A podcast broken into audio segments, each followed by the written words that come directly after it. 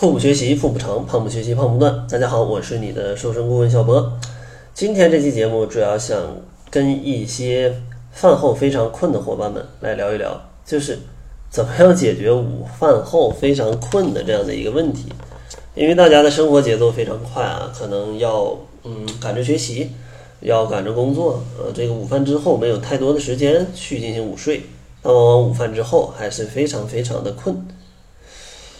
其实，像午饭之后他会犯困是一种正常的生理现象，咱们要接受。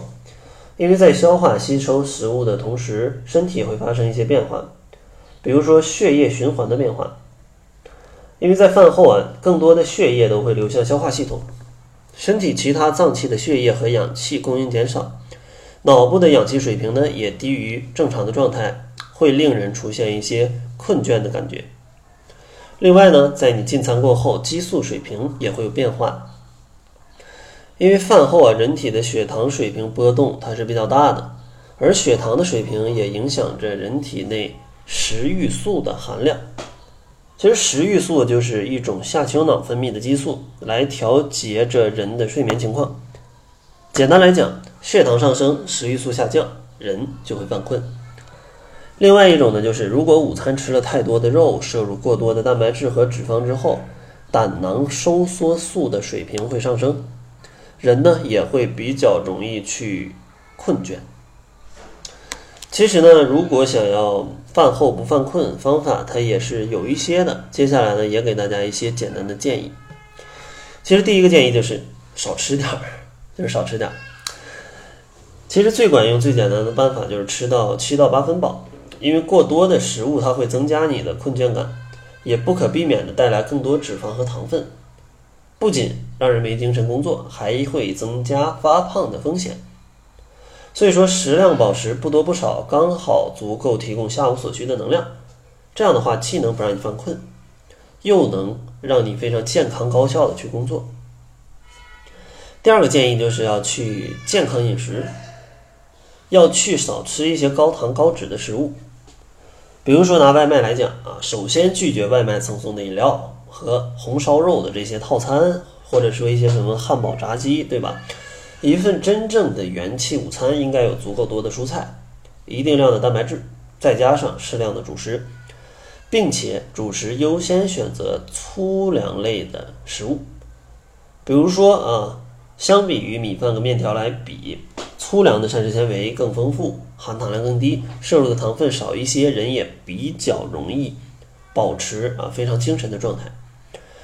第三个建议呢，就是当你吃饭之前或者吃饭之后，你可以去外面走一走，因为办公室里的二氧化碳浓度比较高，容易让人犯困。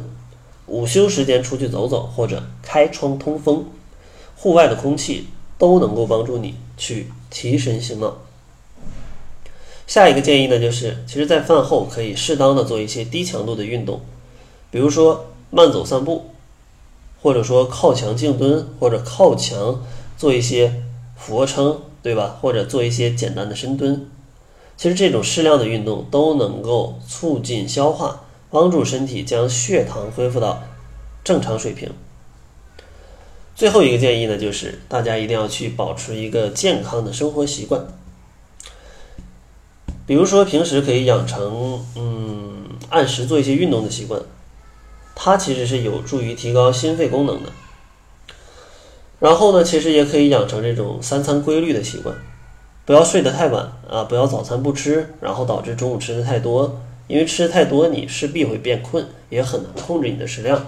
所以说，早餐啊一定要去吃好。所以说，总结出来就是早睡早起，并且适当运动。稳定的生物钟，它也能让你在午后不去犯困。当然，我建议啊，吃完饭之后还是简单的在座位上休息个十分钟左右啊，简单小憩一会儿，对你下午的工作也是有帮助的。但你不要一睡睡个几个小时啊，那这样很容易发胖的。好了，嗯，那希望这些建议也能帮助一些午后犯困的伙伴来去减缓啊这样的一种情况。节目的最后，还是送给大家一份七日瘦身食谱。想要领取食谱的伙伴，可以关注公众号，搜索“小辉健康课堂”，辉是灰色的辉。另外，如果你想非常健康、非常快乐，并且不反弹的瘦下来，也可以选择我跟营养师小辉共同研制的窈窕减肥法。经过一年的测试，这套方法可以让你在减肥的过程当中不吃任何的产品，并且每个月减掉体重的百分之五到百分之十。它也是一个比较健康的减肥速度。呃，如果你对这套方法感兴趣，也可以关注一下公众号来查看一下使用窈窕减肥法的伙伴们的一个减重记录。那好了，这就是本期节目的全部了。感谢您的收听，作为您的私家瘦身顾问，很高兴为您服务。